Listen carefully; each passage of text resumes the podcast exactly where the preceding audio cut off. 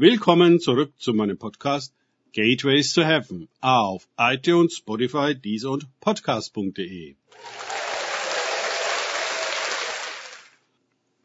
Mein Name ist Markus Herbert und mein Thema heute ist, das Paradies ist nicht käuflich.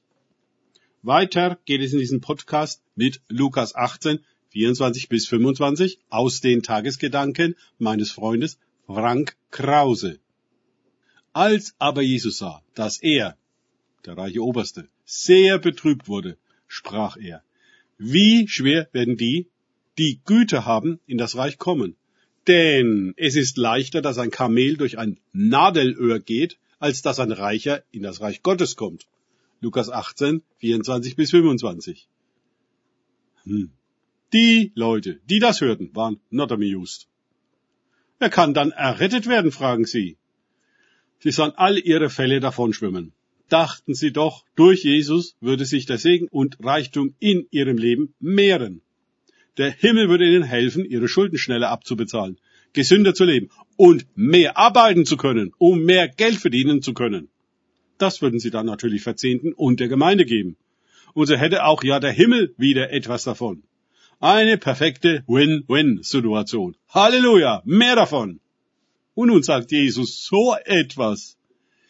Wie ausgesprochen besucherunfreundlich ist das denn? Zuerst die Frage, warum ist es für jemand Begüterten so schwer, durch die enge Tür oder gar das Nadelöhr zu schlüpfen? Na, er muss dafür von seinem Kamel absteigen und muss es zurücklassen. Er kann es auf dem Weg in den Himmel nicht mitnehmen. Gar nichts kann er mitnehmen. In gewisser Weise sterben wir, wenn wir uns an Jesus hängen und den Weg mit ihm gehen. Viele Bibelstellen bestätigen das. Es heißt, wir sterben so, wie wir in die Welt geboren wurden, mit nichts und nackt. Wir haben nichts in die Welt hineingebracht und nehmen nichts mit hinaus, jedenfalls nichts Irdisches und Materielles.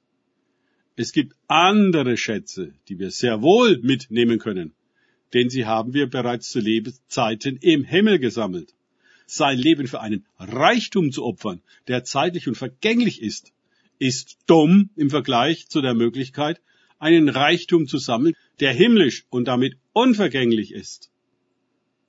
Nun bereitet unsere ganze mammongetriebene und geschäftsorientierte Kultur uns darauf vor, es in der Welt zu etwas zu bringen. Das heißt, gute Geschäfte zu machen und gut Geld zu verdienen. Denn die Welt losgesagt von Gott, will sich ihr eigenes Paradies schaffen, indem sie dafür arbeitet und es kauft. Gott würde uns aber das echte Paradies geben, ohne Kaufpreis, umsonst. Ich zitiere aus seinem Wort. Auf, ihr Durstigen alle, kommt zum Wasser. Und die, ihr kein Geld habt, kommt, kauft und esst.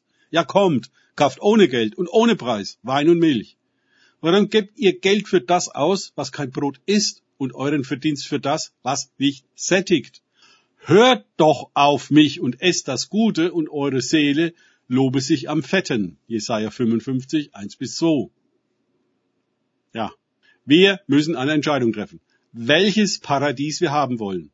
Das gekaufte, künstliche oder das geschenkte, echte. Nun hat das geschenkte Echte auch einen Preis, der aber nicht in Geld besteht, sondern in Komm her zu mir und höre auf mich. Würden wir unser Leben auf diese beiden Füße stellen, weit würden wir kommen. Tun wir das, können wir unsere Kamele ruhig zurücklassen, denn der Himmel wird uns ungleich mehr schenken, als wir je hätten verdienen und leisten können. Wahrlich, ich sage euch, es ist niemand, der Haus oder Eltern oder Brüder oder Frau oder Kinder verlassen hat, um des Reiches Gottes willen, der nicht vielfältiges empfangen wird in dieser Zeit und in dem kommenden Zeitalter das ewige Leben. Lukas 18, 29 bis 30. Danke fürs Zuhören. Denkt bitte immer daran. Kenne ich es oder kann ich es? Im Sinne von erlebe ich es. Es sich auf Gott und Begegnungen mit ihm einlassen, bringt wahres Leben und das ewige Leben. Gott segne euch und wir hören uns wieder.